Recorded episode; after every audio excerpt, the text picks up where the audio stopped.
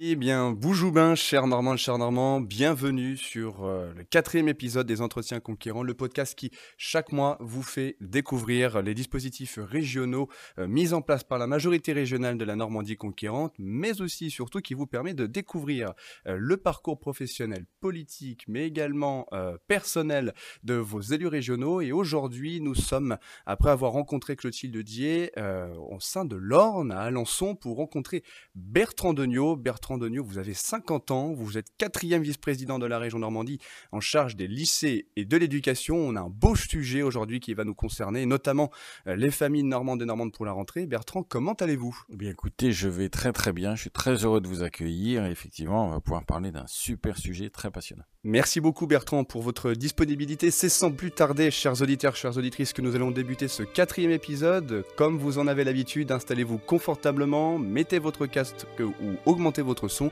Top départ pour le quatrième épisode des Entretiens Conquérants spécial lycée et éducation.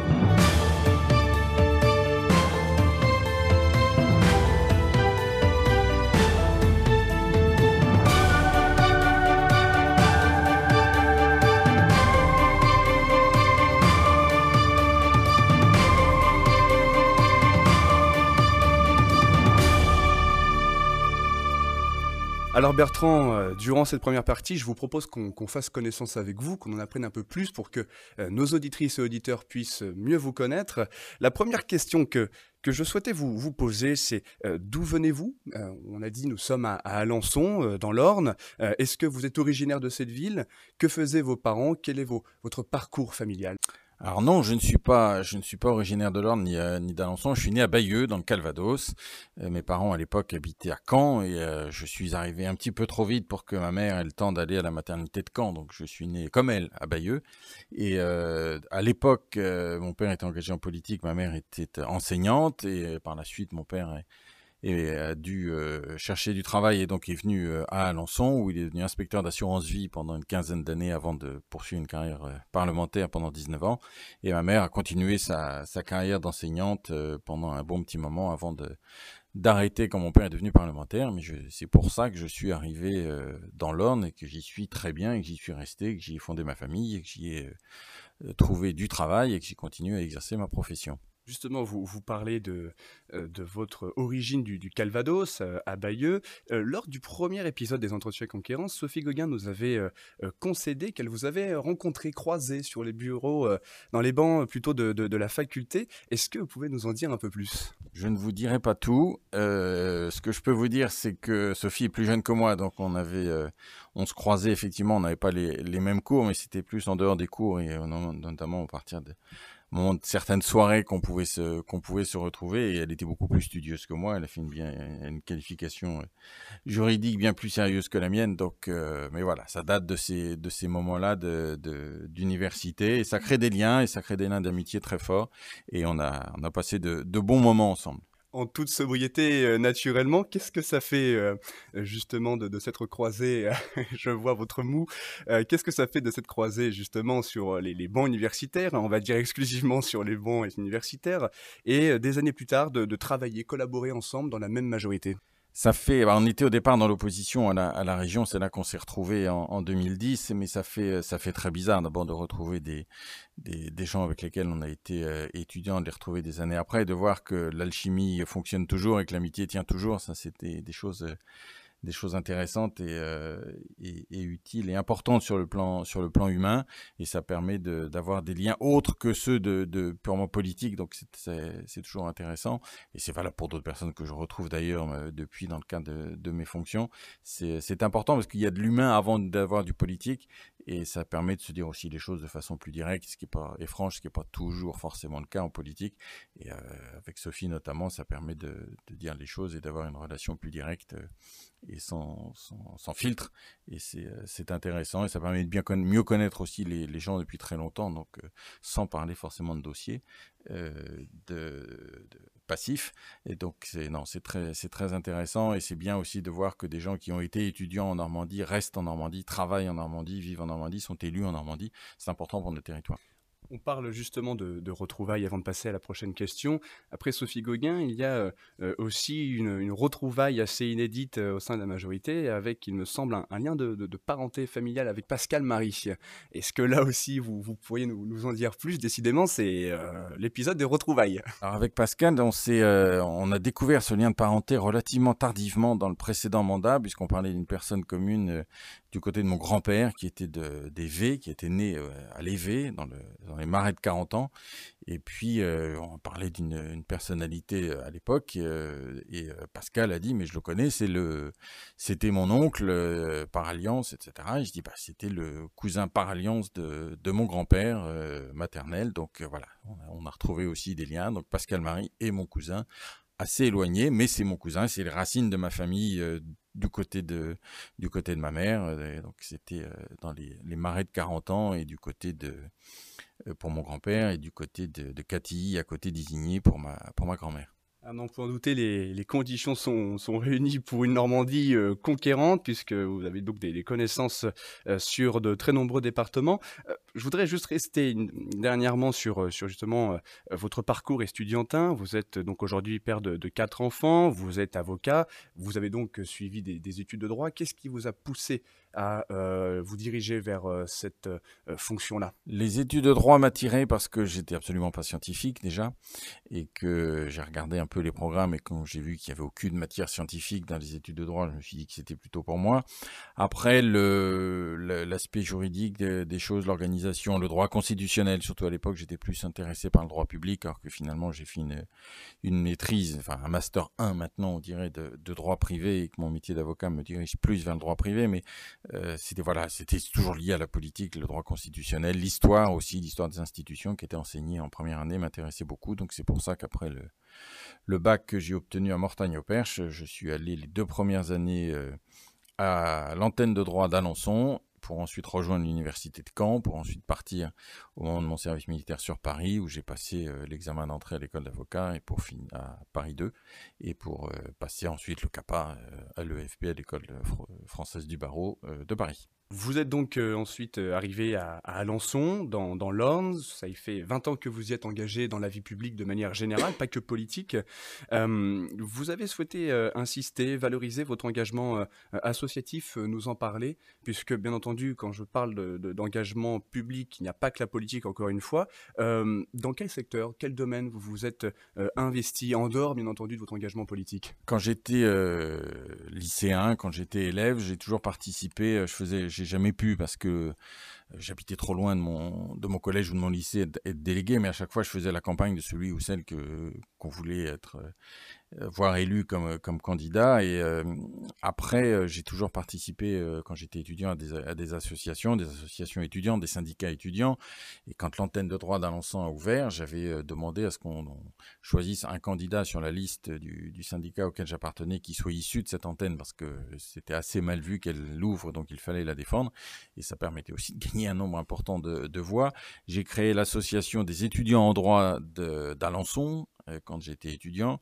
J'ai aussi euh, participé après en tant que professionnel à une association qui s'appelle, qui existe toujours, qui s'appelle le Cercle des juristes, qui vise à rapprocher les professionnels du droit du bassin d'Alençon des étudiants en droit, parce qu'on s'est rendu compte que ceux qui ont un juriste dans leur famille ont plus de relations, peut-être plus de facilité, plus d'informations accessibles, plus de facilité pour faire des stages, parce qu'il y a le carnet d'adresse de papa-maman, et que d'autres n'ont pas cette chance-là, et peuvent en avoir besoin et donc on, est à disposition, les professionnels sont, à disposition. Donc j'ai fait partie de cette la création de cette euh, association-là.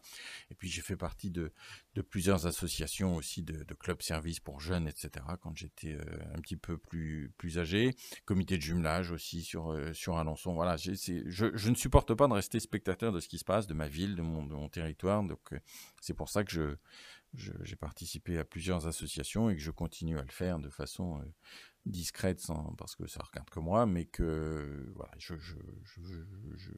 j'aime pas rester de pied dans le même sabot. On notera bien donc votre attachement déjà viscéral pour une meilleure égalité des chances face à, l'éducation par rapport à votre engagement associatif.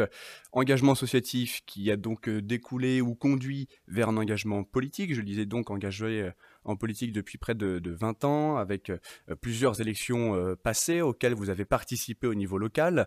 vous nous aviez évoqué le fait que votre père avait été parlementaire pendant un, certain nombre d'années concrètement, question que je pose à, chacun des élus qui, passent devant le micro, qu'est-ce qui vous a poussé à franchir le pas et de devenir acteur justement de la vie publique et même plus de la vie politique? Bah, j'ai toujours été intéressé par ça, par la, par la vie publique. J'ai jamais été forcé par mes parents, euh, surtout pas par ma mère, qui voyait déjà mon père en faire beaucoup et donc qui voyait d'un sale œil que je, que je puisse euh, éventuellement être intéressé.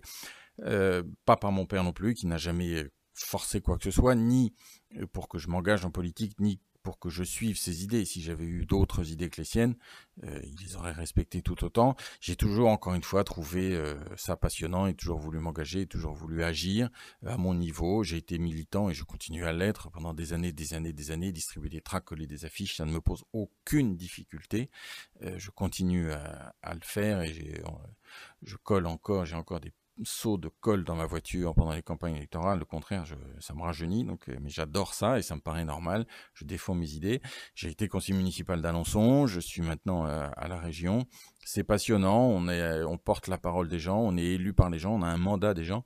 C'est beaucoup de responsabilités, mais c'est passionnant et surtout au sein de la collectivité de la région Normandie où on fait plein, plein, plein de choses, où on innove, où on avance, où on on ne reste pas à, regarder les, choses se faire sans intervenir. Au contraire, on les provoque, on innove. C'est passionnant, donc euh, je m'éclate. Et justement, en 2015, euh, c'est le, grand saut, le, grand pari euh, pour vous, puisque vous avez été tête de liste de la Normandie conquérante dans le département, dans, l'Orne, lors des élections donc de, 2015.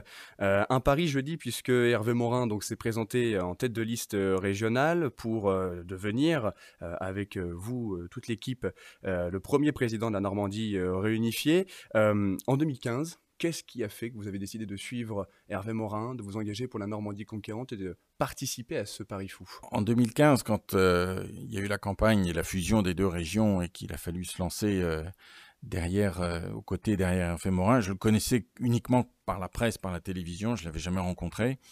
Et la première fois que je l'ai vu, c'était à, une réunion et j'ai été euh, immédiatement emballé par son dynamisme, sa vision, son, son optimisme euh, permanent et, la volonté qu'il avait d'agir de, et de faire de cette fusion des Normandies euh, basse et haute quelque chose de, absolument euh, fabuleux. Avec, il parlait de l'imaginaire normand à construire, qu'il y avait tout à faire et que c'était à nous de le faire, que c'était historique ce qu'on allait vivre et donc on ne pouvait pas se louper et qu'on ne pouvait pas ne pas y aller. Et donc ça a été une campagne euh, fabuleuse. On n'était pas forcément les, favoris à l'époque, mais on ne s'est jamais posé la question de savoir si euh, fallait le faire, pas le faire. Il fallait y aller à fond, fallait tout donner. Euh, on a, on a réussi un pari qui pour d'aucuns paraissait fou, euh, impossible à faire. Et puis eh ben, on a continué pendant, euh, pendant le mandat précédent et on a recommencé euh, cette fois-ci un nouveau mandat qui, qui, est tout aussi passionnant. C'est une, c'est une équipe géniale que j'ai découverte en 2015 avec un, un président de région, un chef d'équipe qui est qui a encore une fois un dynamisme et qui donne envie de travailler pour notre région et qui nous montre que l'engagement, c'est vraiment de, donner pour les autres et de donner pour notre Normandie. Il disait toujours qu'il était né comme moi en Normandie, qu'il vivait sa Normandie et qu'il voulait tout lui donner tellement on lui avait apporté. On est tous, je pense, dans, cette même, dans ce même état d'esprit. En tout cas, moi, je le suis aussi. Euh, il est hors de question que je quitte la Normandie et je vais me battre pour elle jusqu'au bout. Euh, élu, pas élu, j'agirai toujours pour elle. Et, Hervé a, su vraiment insuffler ce souffle.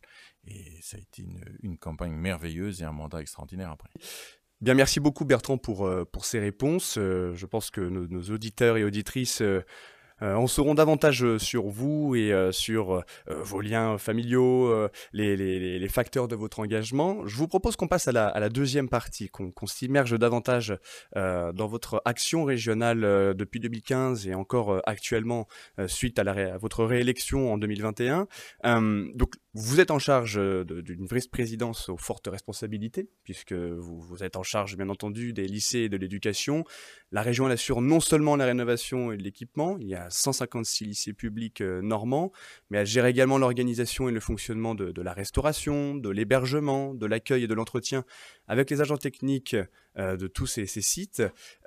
vous avez donc une priorité, offrir une éducation et des conditions d'études de qualité sur l'ensemble du territoire. Première question euh, donc je souhaitais vous poser, euh, quels ont été les grands axes, les grands enjeux, les grands objectifs que vous avez euh, tracés avec Hervé Morin sur ce sujet?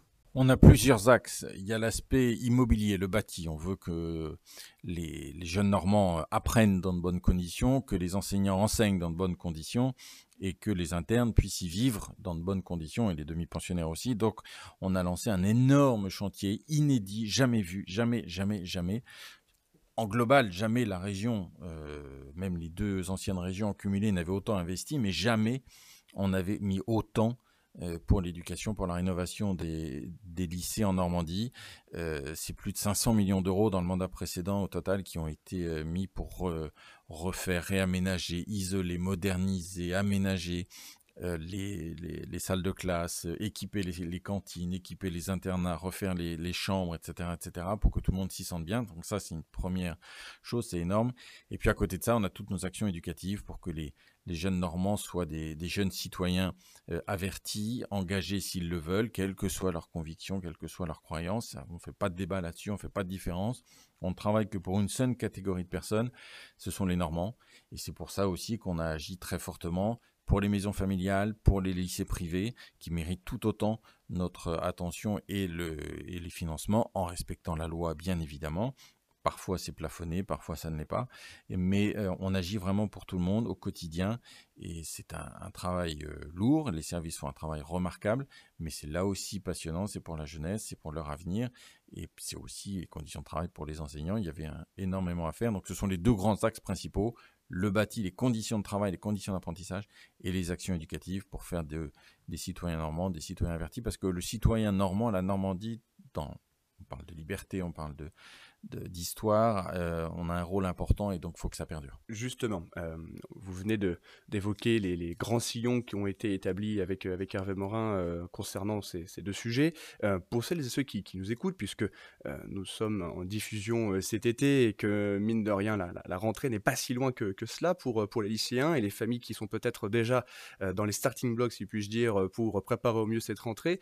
Concrètement, pour celles et ceux qui, qui nous écoutent, face à ces grands objectifs que vous venez de nous énoncer, quels sont les grands exemples concrets que vous pouvez nous citer d'actions de la région dans l'ensemble des départements, ou plutôt devrais-je dire dans l'ensemble des deux anciennes régions? Alors des travaux dans les établissements, il y en a énormément. Euh, il y en a euh, partout. Là, euh, je vais essayer de vous trouver des exemples dans, chacun des départements. Le, le lycée Jean Monnet de Mortagne-au-Perche vient d'ouvrir juste avant les vacances euh, la nouvelle salle de restauration et la cantine, et puis le hall d'accueil des, élèves.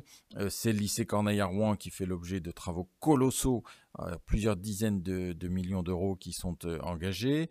C'est le lycée agricole dans le pays de Bray, Brémontier-Merval, qui voit enfin à euh, se construire et se finir un gymnase, alors qu'avant les enseignants et les élèves avaient cours de gymnastique et de sport dans une ancienne serre pour, le, pour les potagers. Euh, c'est euh, le lycée du Mont-Durville à Caen qui, a fait, qui fait l'objet d'un atelier, la réflexion d'un total d'un atelier bois pour des centaines de milliers d'euros. C'est le lycée de Saint agricole de Saint-Hilaire-du-Harcouët qui a fait l'objet de, de, gros travaux, de gros financements avec une salle de traite qui, qui est toute neuve. ce sont des lycées de, de, de Cherbourg aussi qui, ont, qui vont être réaménagés. Enfin, partout, il y a des, travaux, partout, il y a de gros aménagements et de gros équipements. Euh, le lycée Thomas Pesquet à Coutances a une cuisine toute neuve euh, qui est, avec un, chef cuisinier qui est un ancien chef de grand restaurant. Tout ceci est voilà, partout comme ça, dans chaque lycée de Normandie, vous avez des travaux. Chaque lycée, vous avez de, l'isolation, de, de, la performance énergétique qui s'améliore avant un grand plan dans les années qui viennent tout le monde, tout le monde a des travaux qui vont euh, arriver, qui vont être faits, qui sont terminés, d'autres qui vont commencer. On essaie de, respecter cette équité des territoires. Donc, euh, dans tous les lycées normands, il y a des travaux. Vous avez le panneau à l'entrée du lycée qui dit que la région Normandie investit parce qu'elle investit partout. En parlant d'investissement justement dans, de gros projets, il y a euh, dernièrement, euh, quelques mois, euh, puisque nous sommes en ce mois d'août, bien entendu, connectés, eu l'inauguration, la pose de la première paille, botte de paille au lycée du Roumois.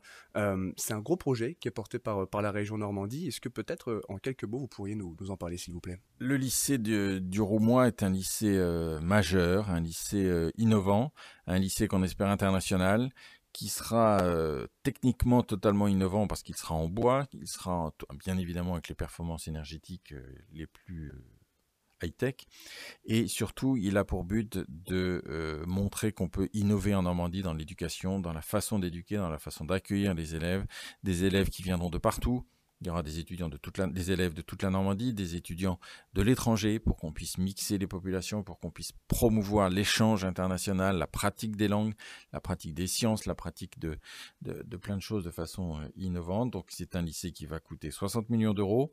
Dans le secteur le plus porteur démographiquement de notre euh, belle Normandie, à côté de, de Bourrachard. Euh, Hervé a posé la première botte de paille, comme vous l'avez dit, il y a quelques semaines, et les travaux ont commencé, et puis ça va être un, très très bel établissement, et on va essayer, le but c'est que partout dans la Normandie, à partir des innovations techniques, pédagogiques, euh, éducatives qui pourront exister dans, ce, dans cet établissement, on ait des, des, des applications pratiques partout dans d'autres lycées de Normandie pour que tous les Normands puissent bénéficier des innovations qu'on va pouvoir trouver à cet endroit-là. C'est ça le lycée du futur notamment, c'est un phare euh, majeur, mais à côté, ça rayonne sur l'ensemble des territoires normands. Retournons désormais euh, dans le bâti, au sein des locaux des, lycées, puisque vous avez abordé tout à l'heure le grand objectif, euh, la priorité même si puis-je dire, concernant donc, le, bâti des lycées. La région Normandie est également en charge de la numérisation de, ces infrastructures, euh, d'un meilleur accès à la technologie pour l'ensemble des, lycéens, avec euh, de nombreux dispositifs mis en place, comme par exemple le Wi-Fi, on va, en parler. Euh, concrètement, comment la région, elle permet aux jeunes de mieux accéder, de mieux utiliser même les outils numériques? Alors d'abord, pour bien utiliser l'outil numérique, il faut la fibre, il faut que tout soit accessible. Donc tous les lycées de Normandie sont fibrés, c'est-à-dire que la fibre arrive enfin à la porte de tous les lycées. Maintenant, il faut déployer le Wi-Fi à l'intérieur des établissements. Là, c'est plus compliqué.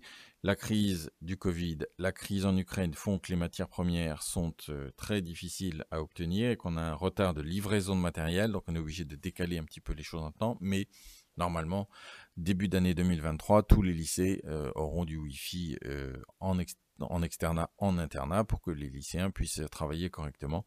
C'est aussi la mise à disposition à partir de, depuis l'année dernière euh, pour tous les élèves entrant en seconde d'un ordinateur pour qu'ils puissent euh, travailler correctement avec euh, l'accès à tous les logiciels et, les choses que leurs enseignants leur permettront d'avoir. On a bien vu pendant les confinements, pendant le Covid, que certains étaient sous-équipés en informatique. Il fallait de l'équipement parce que le numérique est partout. Dans les lycées professionnels, on voit bien que les machines fonctionnent au numérique dans les lycées généraux, la, pratique des langues implique euh, d'écouter des, vidéos en anglais, en espagnol, en allemand, peu importe. Le numérique est partout, il faut savoir s'en servir, il faut savoir, entre guillemets, taper à la machine. Il y a plein de choses à faire avec le numérique. Donc, on prête pendant trois ans euh, aux, lycéens un ordinateur donc pour essayer de, de combler ce retard pour certains. On va voir ce qu'on va faire des ordinateurs après. On est en train d'y réfléchir. On a plusieurs pistes mais on veut vraiment euh, leur donner tous les outils en main pour qu'ils puissent travailler, tout en leur montrant aussi, ça c'est peut-être un autre aspect qu'on pourra aborder par les actions éducatives, les dangers du numérique, les risques qu'il peut y avoir à mal utiliser le numérique, les dangers d'envoyer euh, euh, des photos de personnes sans leur accord, etc. Enfin, il y a plein de dangers d'addiction, etc. Donc tout ça, c'est un ensemble, encore une fois, toujours pour faire des jeunes Normands de belles personnes. Alors justement, vous, vous venez euh, d'évoquer les actions euh, éducatives. Euh, quand on parle éducation en Normandie, et même j'ai envie de dire de manière générale, qui est donc l'éducation votre, le cœur de votre vice-présidence, il faut également penser aux actions diverses et variées que entreprend, met en place la région Normandie, à l'image du dispositif lycéen et apprenti du cinéma, du prix des lycéens également, ou encore le dispositif ancrage. Pourriez-vous nous présenter, par exemple, ces, trois dispositifs ou d'autres dispositifs importants que met en place la, région Normandie dans le cadre de, ces actions éducatives Et, peut-être même pour commencer, quel est l'objectif, la finalité de ces actions éducatives? L'objectif premier est de, ne surtout pas rentrer dans le pédagogique, puisqu'on n'a pas compétence, ce sont les enseignants qui ont, qui ont à le faire avec, sous contrôle de l'État, donc on ne rentre pas dans les programmes scolaires. Ce sont des actions éducatives à côté pour aller au-delà des programmes scolaires. Et donc, on a, euh, on en parlait tout de suite, l'éducation aux écrans pour montrer les dangers qu'il peut y avoir et aussi les atouts que peut avoir euh, l'écran numérique. C'est euh, ancrage notamment pour parler de ce, dispositif qui est dédié aussi à la jeunesse, qui vise à les faire réfléchir sur une, actualité de liberté par l'écrit. On parle beaucoup en ce moment, on fait beaucoup de vidéos dans notre monde, mais il y a aussi l'écrit. Et ancrage, avec un E, euh, vise à les faire réfléchir, à leur faire se poser des questions, à faire des écrits pour que ça reste et pour qu'il y ait une trace. Il y a un petit ouvrage qui est fait à chaque fois. On a aussi le prix Liberté qui, euh, est ouvert aux, 15, aux jeunes de 15 à 25 ans du monde entier. Euh, avec euh, la décision d'un jury international composé de, Normands, de Français non normands et de jeunes internationaux qui désignent parmi les dossiers envoyés aussi par des jeunes trois personnes qui sont ensuite soumis à un suffrage par Internet pour désigner qui incarne le mieux la bataille pour la liberté euh, tous les ans. Euh, on a fait euh, quatre éditions qui, sont, qui se sont déroulées de façon remarquable. La dernière était, était fabuleuse. Il y a près de 2000 jeunes au Zénith de Caen. C'était, très bien. Et puis, il y a d'autres actions. Entreprendre pour apprendre, pour découvrir la vie économique.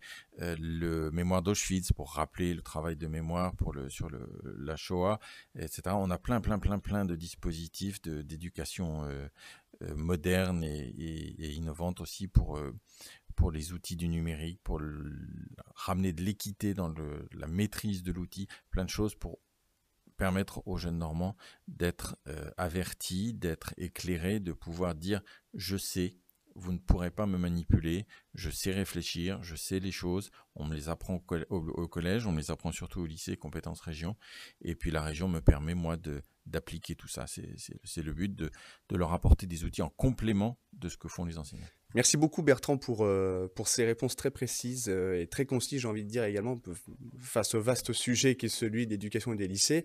Euh, je pense que les Normands des Normands sont plus au fait de, de ce que fait la région en matière de, de lycée et de la vie des, lycéens. On va passer à, à la troisième partie désormais, la rubrique jeunesse, c'est déjà la, la, quatrième de notre cycle de podcast. Aujourd'hui, nous sommes donc dans l'Orne avec un Ornais, à Alençon avec un Alençonnais. Je veux bien entendu parler de, Nicolas Trouillot. Nicolas Trouillot, merci beaucoup de ta disponibilité. Euh, comment vas-tu Nicolas? Ça va très bien, merci, ravi d'être là. Bien, bah écoute, euh, je te transmets donc le, micro tu puisses te, présenter et euh, c'est parti pour la rubrique jeunesse. Bonjour Bertrand, merci pour cette invitation. J'ai 27 ans, j'habite à Alençon, effectivement. je suis employé commercial dans la grande distribution. Je suis membre de la Jeune Chambre économique du pays d'Alençon et jeune Normand conquérant depuis octobre 2019. Bertrand Degnaud, j'ai trois questions à vous poser. La première, à quelle place mettez-vous la jeunesse dans votre action au sein de la région? Ah, c'est une place centrale. Euh, on en a parlé avec tous les investissements qu'on peut faire, mais l'argent c'est une chose, mais il y, a tout, il y a tout le reste. Et on voit bien dans toutes les différentes actions que, la région Normandie met en place euh, sur le plan économique, sur le plan de la formation euh, que, David Marguerite euh, porte, sur le plan de l'environnement que Hubert de Jean porte, sur le sport. Il y a vraiment la jeunesse normande est au cœur de notre action, au cœur de notre réflexion. Et on parlait à l'instant des difficultés du monde climatique. C'est aussi une des, une, un des sujets qui, est mis en, avant par la jeunesse et il est très important d'écouter cette jeunesse. Personne ou peu de monde écoute la jeunesse, écoute le message. Quand on voit les, les réponses données par le prix Liberté par, la, jeunesse, c'est l'égalité homme-femme, c'est la liberté individuelle, c'est le climat, c'est tout ça. Euh, voilà, la, jeunesse nous, nous, envoie des messages auxquels on n'est pas forcément habitué, auxquels on ne passe pas forcément nous. C'était essentiel pour inspirer une action publique parce qu'on agit pour le futur par définition et euh, on veut laisser à ceux qui sont euh, déjà là mais qui sont plus jeunes que nous une région en état et qui correspondent à leurs attentes pour qu'ils puissent s'épanouir après. Donc la jeunesse a une place essentielle dans l'action de la Normandie. Merci pour cette réponse. Euh, deuxième question, existe-t-il des partenariats entre les établissements normands et d'autres établissements en France ou en Europe? Alors, traditionnellement, il y a eu des, jumelages qui ont pu exister euh, dans le passé. On pense notamment à l'international entre des, établissements normands et des établissements en Angleterre. le Brexit fait que c'est plus compliqué, surtout que le gouvernement anglais a décidé de mettre en place non seulement des passeports, mais même des visas, pour, ce qui va bloquer les échanges et qui en tout cas les, les rendre très difficiles. Donc, toutes nos actions éducatives, je pense notamment encore une fois au Prix Liberté, est ouvert et on, fait des, on essaie de faire des partenariats avec les, jeunes de, France. Mais récemment, avec Hervé Morin, avec François-Xavier Priolo, David Marguerite, Sophie Gauguin, on est allé en Irlande seul pays de langue anglaise qui est soit dans l'Union européenne, c'est notre premier voisin et nous sommes leur premier voisin en Europe maintenant, pour essayer de créer des liens, créer des liens de formation, créer des liens économiques, évidemment, parce qu'il y a une attente majeure de l'Irlande et de l'activité économique, créer des liens de formation pour montrer euh, aux jeunes Normands qu'il reste un pays de langue anglaise dans lequel on peut euh, aller sans difficulté. C'est très facile. Il y a plusieurs ports de, Normandie, Le Havre, Cherbourg, peut-être euh, Ouistreham dans le futur, qui ont des liens pour aller, pour aller là-bas. C'est relativement rapide. Euh, c'est un pays extrêmement accueillant. Donc on va faire en sorte de créer des liens pour maintenir l'apprentissage de l'anglais et la diversité culturelle. C'est essentiel. On a d'autres partenariats qui, qui peuvent exister avec des pays, mais ça c'est chaque établissement qui les crée, mais le plus prégnant c'est l'anglais, la langue anglaise et le Brexit. Donc c'est ce qu'on espère avoir réussi à, créer des, liens importants avec, euh, avec l'Irlande, qui a été un pays dans lequel les Normands sont allés. On fait une petite incursion euh, que nous on pourrait appeler une invasion, mais qu'eux euh, considèrent désormais malgré tout comme un apport et un enrichissement. Donc on a été accueillis très très bien et on espère vraiment avoir créé des liens avec eux. Et enfin, dernière question. Dans quel projet piloté par la région les lycées sont-ils conviés à participer? C'est tout ce dont on a parlé, c'est le développement durable, c'est le travail de mémoire, c'est euh, l'innovation, attention à l'innovation, euh, ne, faites pas n'importe quoi avec l'innovation, notamment numérique, mais ne, ne, vous privez pas du numérique parce que c'est, essentiel. Euh, il y a le comportement individuel, le respect de l'autre, l'égalité homme-femme. Il y a plein de choses comme ça qui sont, qui sont à même de, d'aider les jeunes normands. Je mange normand dans mon lycée. Le but, c'est d'avoir 80% des produits normands qui sont euh, issus euh, de, de, la Normandie et on veut aussi que les jeunes Normands fassent attention à ce qu'ils mangent, à ce qu'ils gaspillent pas trop euh, d'alimentation. Si on additionne la totalité, si on valorise la totalité des déchets en produits en Normandie dans les cantines, c'est 4 millions et demi d'euros. Donc on peut en faire des choses. Le lycée de la Ferté-Massé, Flora Tristan, a été isolé pour exactement la même somme. Donc ça vous montre l'enjeu. et donc on a vraiment tous les lycées, les lycées généraux, les lycées professionnels, les lycées agricoles, les lycées maritimes, les lycées privés, les maisons familiales, les CFA. Tout le monde, a le droit de bénéficier euh, de l'accompagnement de la région. Tout le monde a forcément euh, dans la caisse à outils région euh, un outil qui, euh, qui, euh, qui, est pour lui, qui est à sa disposition. Tous les services sont là pour, pour accompagner, je suis là pour accompagner, et mes collègues qui siègent au conseil d'administration aussi. Donc il y a toute une équipe de la Normandie conquérante qui est au service des lycées et des lycéens, et de leurs enseignants, et des professeurs et des gestionnaires, pour qu'on puisse bâtir, continuer à bâtir cette belle région dynamique qui est la plus belle région de France et une des plus belles régions du monde. Merci pour votre dévouement pour nos lycées normands. Et merci euh, Nicolas euh, pour, euh, pour ces questions très, très, très pertinentes et très intéressantes pour l'action régionale en matière de, jeunesse. C'est sur ces questions, sur cette rubrique que nous allons déjà, il faut le dire, terminer et clôturer cette quatrième épisode des, entretiens conquérants. Merci beaucoup Bertrand pour votre disponibilité. J'espère que vous avez passé un, très bon moment avec nous. J'ai passé un excellent moment et j'espère que les auditeurs auront eu des réponses à leurs questions. Un n'en point euh, douter. L'occasion donc de vous remercier, chers auditeurs, de, nous écouter. Vous êtes de, plus en plus nombreux. Nous sommes déjà au quatrième épisode. Euh, c'est déjà euh, voilà quelques temps que nous partageons ensemble. nous nous retrouvons le mois prochain.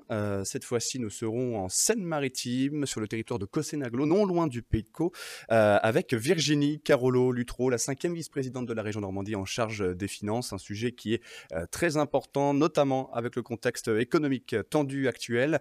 Nous aurons l'occasion de mieux comprendre le fonctionnement du budget régional, des grandes orientations budgétaires également de la région pour que vous puissiez encore et toujours euh, mieux comprendre et connaître euh, l'action de la région et surtout de la Normandie conquérante pour euh, les citoyens. Voilà. dernièrement, remercier toute l'équipe de la Normandie conquérante pour permettre et pérenniser ce, projet de podcast. Ils se reconnaîtront, ils sont nombreux, que ce soit le groupe, le cabinet. C'est un travail collectif que nous amorçons ensemble. Remercier Nicolas Trouillot pour sa participation participation et aux jeunes Normands conquérants qui font un gros travail aussi pour pérenniser ce, ce, projet. Et je vous souhaite pour terminer à toutes et tous de très bonnes vacances. Profitez bien du soleil, ne buvez pas trop, restez sobre comme on a pu l'évoquer pendant cet épisode. Et je vous dis à tantôt.